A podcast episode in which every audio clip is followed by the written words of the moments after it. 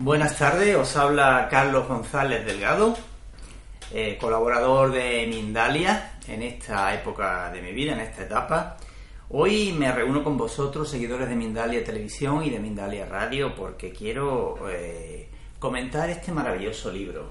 Se llama Consciencia, es de Emilio Carrillo, de la editorial Sirio de Málaga. Y vamos a ir comentando algunas de las ideas que este autor eh, desarrolla en el libro con idea de que podamos llevar a la práctica ciertas cosas de las que el autor, Emilio Carrillo, pues nos plantea aquí.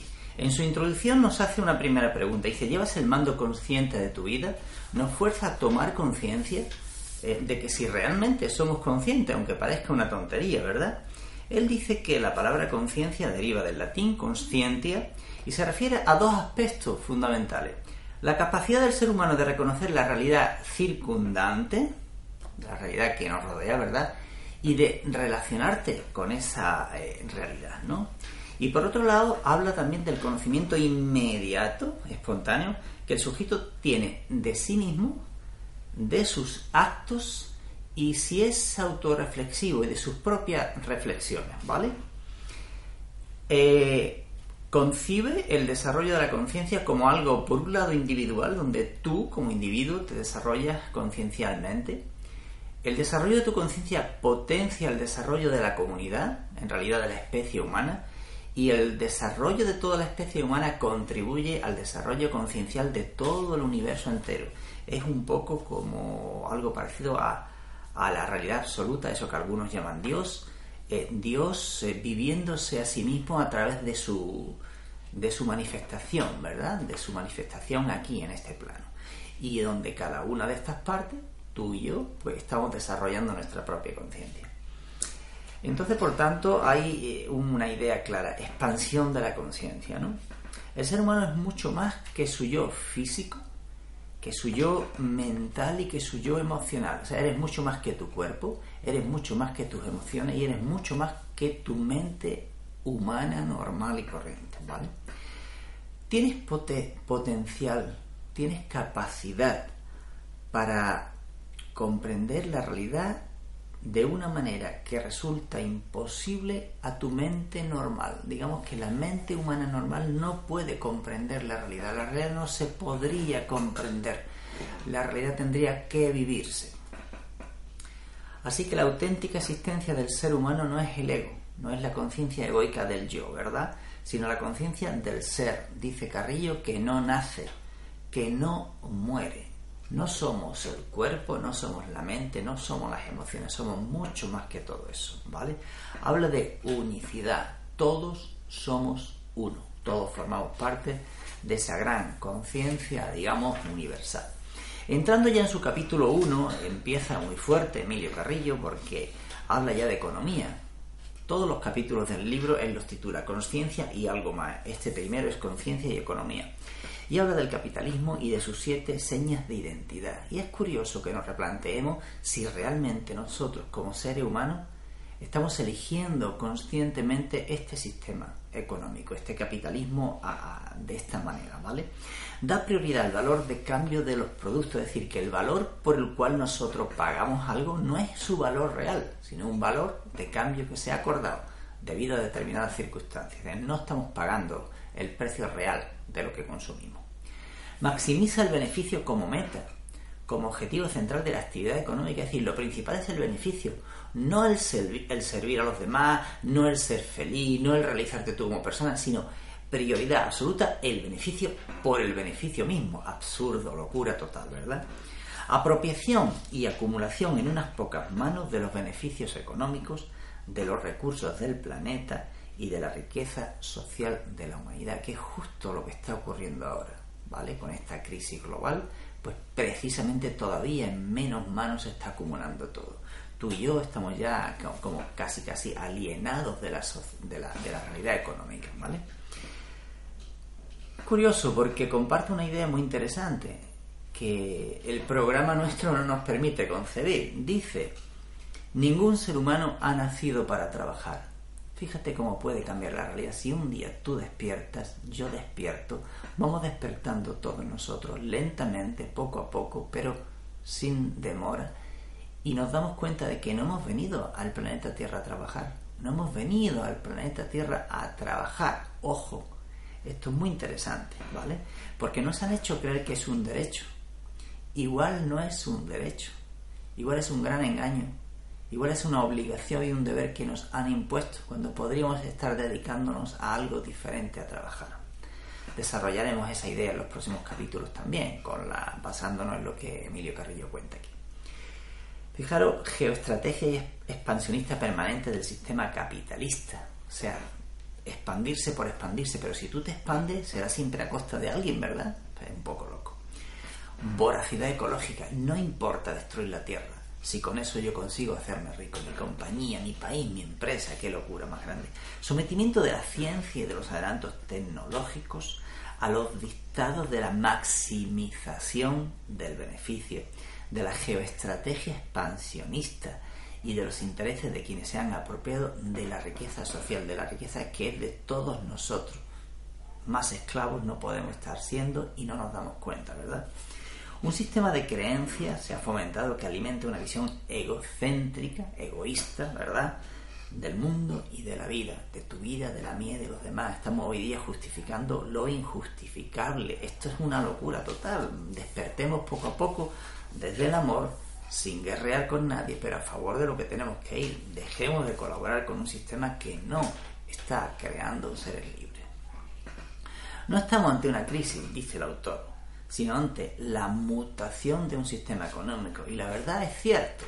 Si revisamos un poquito la historia de la economía, veremos que en realidad el sistema está mutando, ¿vale? Dice Emilio Carrillo, ojo, porque una nueva raza de esclavos está surgiendo y lo peor es que somos esclavos inconscientes, no nos damos cuenta. Hechos. Gigantesca cantidad de dinero público, no inferior a 13 billones de euros, esto hace unos años, ya va por mucho más, regalado por los gobiernos a la banca privada. Transformación en crisis de los estados y de las haciendas públicas, de lo que inicialmente se planteó como una crisis de los bancos privados. ¿Cómo se ha convertido en una crisis de los estados, verdad? Nos están engañando, evidentemente. Curiosa circunstancia, ¿quiénes han sido al final los grandes beneficiados de la crisis económica? La banca, los grandes directivos, de la banca, los grandes propietarios de la banca, los mismos que la crearon. Pero la pagamos tú y yo, con el dinero público, con tus impuestos, con los míos, ¿vale? Impacto especialmente en la democracia. ¿Creemos realmente que la democracia es democracia ya, como está?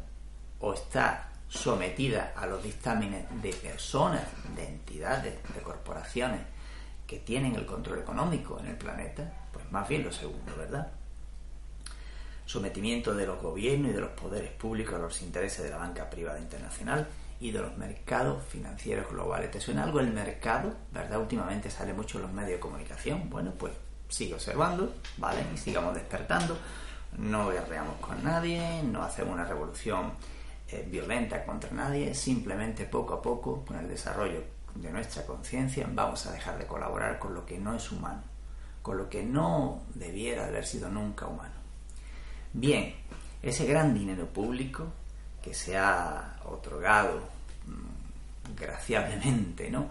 digamos, por decirlo de algún modo, a los, bancos privados, bueno, pues sea suficiente para erradicar el hambre en el planeta hasta el año 2257, pero no se va a emplear para eso. España tenía 300.000 millones de déficit antes de la crisis. ¿Sabes cuánto tenemos ahora? Alrededor de un billón. O sea, eso es que España ya no nos pertenece. Que aunque no nos han intervenido, ya tu país y el mío, España, ya no nos pertenece. Estamos endeudados. Y aunque a ti y a mí nos pueda ir bien personalmente, particularmente, como sociedad ya no. Ni siquiera somos propietarios de España. Es triste, pero es la realidad. Así que seguimos hablando de una nueva esclavitud. ¿Os acordáis? Antiguamente, cuando ya era niño, había que ahorrar, existía incluso la, la cartilla de ahorro de ahorro infantil, ¿verdad? Del ahorro, después se nos metió el crédito, ya no hacía falta ahorrar, ya te puedes endeudar, te damos una tarjeta, todo lo que quieras. Se pasó a la deuda, se pasó después a un capitalismo financiero, se pasó después a pura especulación de la banca permitida por los gobiernos. Acordaros que hay intereses comunes entre dirigentes de banca y gobierno, unos pasan a las otras, otros pasan a las unos, a las grandes corporaciones que son también propiedades de bancos, las corporaciones a su vez tienen sus propios bancos, etcétera, ¿vale? Y por último, ahora ya la refinanciación. Es decir, ya como hay una deuda y no se puede pagar, pues la refinanciamos. No te preocupes, te doy otro crédito para que sigas siendo un esclavo, ¿vale? Así que somos una raza de deudores. Los españoles, los franceses, los italianos, los belgas ya no somos propietarios de nuestros estados, sino que somos una raza de deudores. Estamos endeudados. ¿Con quién? Con las personas, con las entidades, con las corporaciones a las quienes les prestamos nuestro dinero el déficit público es insoportable. Por lo tanto, ¿qué tienen que hacer? Quitarnos condiciones sociales, eh, condiciones laborales, condiciones personales, sistemas de protección social, seguridad social, planes de jubilación, etcétera, ¿vale? Todo eso, pues, evidentemente, como no hay dinero, no lo quitan. No es cierto que no haya dinero. No hay dinero para lo que no interesa y sí hay muchísimo dinero para lo que sí interesa a un grupo. Así que se está hablando de un supranacionalismo global, pero ojo, ya no es democrático, ¿vale? La novedad es el esclavo integral. Hoy el día, el dinero ya no es un medio para ayudar, para crear empleo, para ayudar a las empresas, no, es un fin. Se ha emancipado de la economía real, tiene vida propia, entidad propia. ¿Vale? No apoya las metas y propósitos de, las personas, del sistema productivo, de las empresas, no. Cuenta con sus propios intereses y objetivos especulativos y cortoplacistas. Hoy día hay grandes corporaciones jugando a que a tu país le vaya mal. Si a tu país le va mal, ellos ganan. No importa las consecuencias para ti, para tu familia y para el resto de ciudadanos. Hay grandes fortunas apostando a que determinados países vayan mal. Es injusto. Es locura total, mental, instalada en nuestro programa.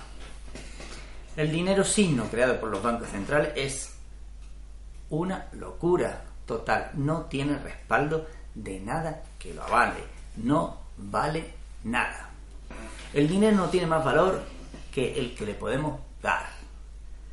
El dinero bancario en sí mismo es irreal, dice Carrillo. Se genera por las anotaciones contables que los bancos privados llevan a cabo para reflejar sus transacciones. Por cada euro que tú depositas en el banco, el banco puede prestar ese mismo euro, ese mismo euro 10 veces a 10 personas diferentes y cobrar 10 veces el interés. Y se está permitido a la banca hacerlo, es decir, prestan lo que no tienen.